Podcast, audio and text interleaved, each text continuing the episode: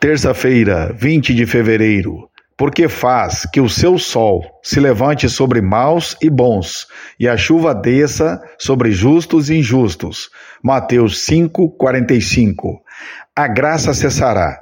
Quem mora perto de uma cachoeira há muito se acostumou com o barulho da água caindo.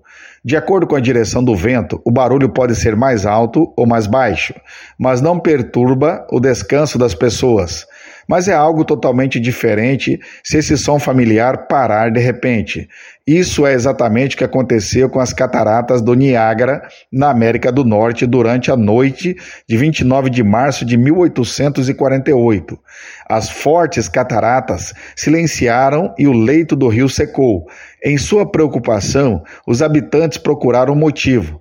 Descobriu-se que uma tempestade no lago Erie colocou todos os blocos de gelo em movimento que bloquearam o fluxo do rio Niágara, perto de Buffalo, por cerca de 30 horas.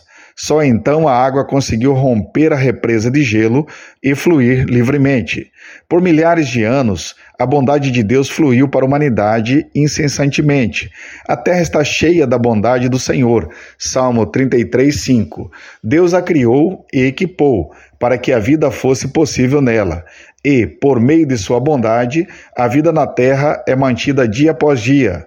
Todos se beneficiam com isso, sem exceção, os justos e os injustos. Estamos tão acostumados com isso que muitos não percebem mais quantas bênçãos o rio da bondade de Deus nos traz.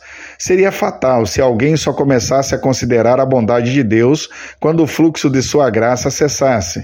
Mas o dia do julgamento chegará. O próprio Jesus Cristo anunciou isso de forma inequívoca.